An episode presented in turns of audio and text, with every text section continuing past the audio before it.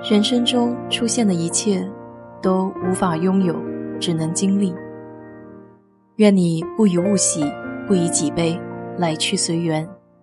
我是 DJ 水色淡子，在这里给你分享美国的文化生活。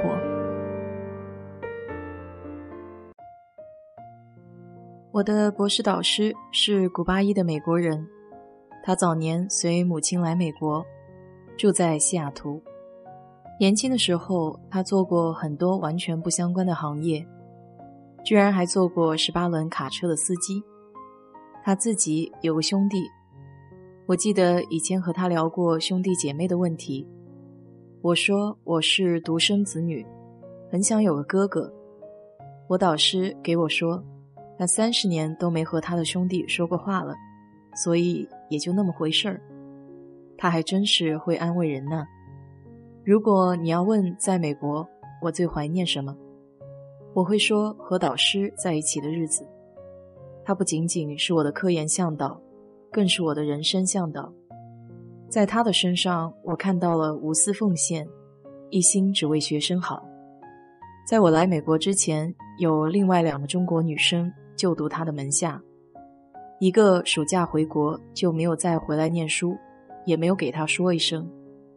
另外一个读了一年就转到别的更容易找工作的院系，可即便是经历了两次不愉快，他依然选择了从中国来的我，并且没有偏见，这点也让我很感慨。研究生二年级的时候要开始准备博士资格考试，这并不是书面考试的形式，而是类似国内研究生的毕业汇报。主要的目的就是证明你的课题具有独创性、有研究意义，你自己有足够的能力去完成科研计划。考试前开始大量阅读文献，和导师讨论课题，制定大体的科研方向。可考试当天仍然紧张到不行。我还清晰的记得，考试前，导师用力的握住了我的手，给了我很肯定的眼神。告诉我别紧张，你一定可以。但考试的过程其实并不怎么顺利。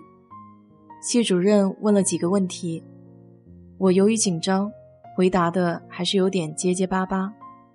再加上当时对自己说英文也没有那么自信，就越是显得对自己的课题没有信心。当时我的眼泪已经在眼眶里打转了，都快急哭了。这时候，我的导师就一点一点解释系主任问的问题，帮助我理解他的目的。我就顺着他的解释，一步一步把课题和计划慢慢说清楚了。考试结束后，我在门口焦急地等待结果。当时脑中是无限的懊恼，觉得自己怎么如此没用，在考试前练习了那么多遍。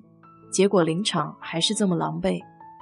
当我还在气自己的时候，就听到吱呀一声，门开了。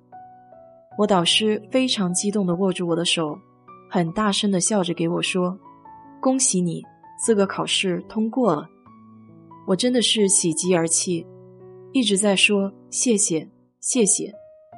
不管过多少年，那天的场景始终深深印在我的脑海里。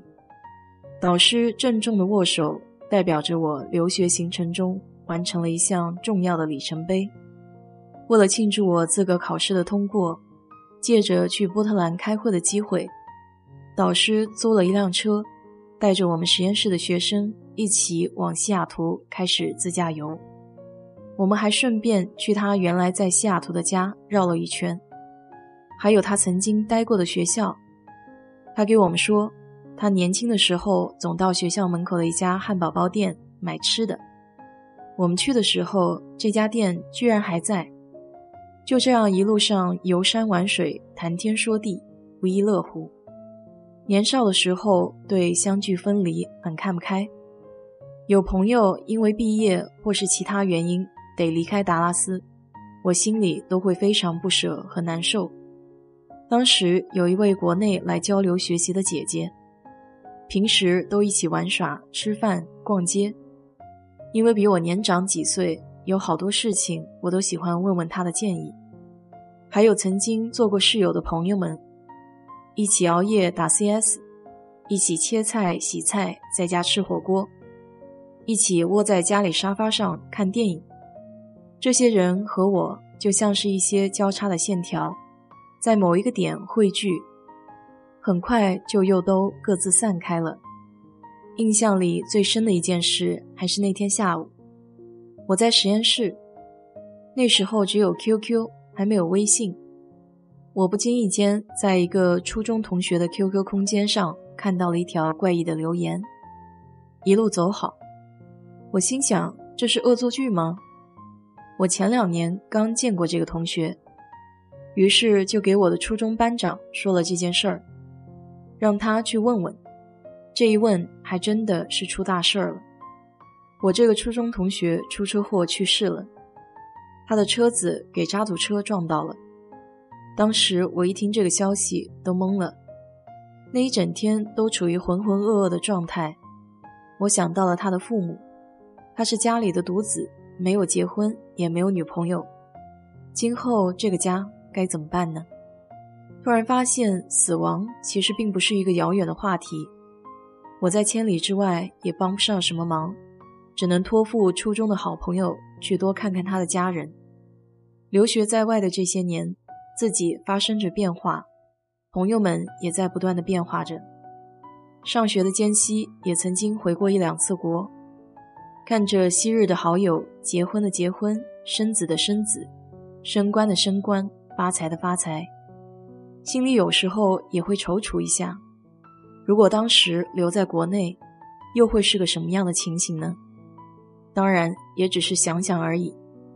同学聚会的喧闹和开心，就像昙花一现，还是当年玩得好的那一波在联系着。虽然话题上已经有很多不一样，但也并不妨碍彼此之间真挚的友情。临近毕业的时候，我和导师还受邀请来了趟北京做汇报。北京的天气比较干燥，一下子适应不了，就发烧了。再加上室内的空调更是燥热的不行，只能靠着中成药强打的精神。白天在科研所做报告，晚上导师还马不停蹄地给我修改文章，可以说日子过得是相当充实。我还记得主办方带我导师去吃北京烤鸭，每只鸭子都有出生证明。